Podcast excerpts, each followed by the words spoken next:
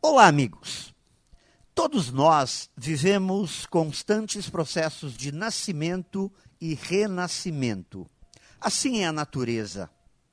As folhas que se desprenderam das árvores no outono passado irão se tornar o fertilizante da próxima primavera. O ciclo da vida, da criação, se dá dessa forma: morte e renascimento sempre. Eu parto dessa análise para falar um pouco sobre o valor dos erros em nossa vida. Não vejo que ser competente significa não errar nunca. Acredito sim em pessoas que tentam intensamente, erram, aprendem com seus erros, continuam tentando e se preparando constantemente sabem que irão errar em algum momento e, portanto, procuram fazer algo positivo com toda essa matéria-prima. As pessoas competentes sabem o que fazer com os erros cometidos.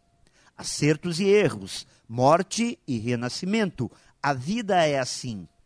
Sempre viveremos uma nova primavera.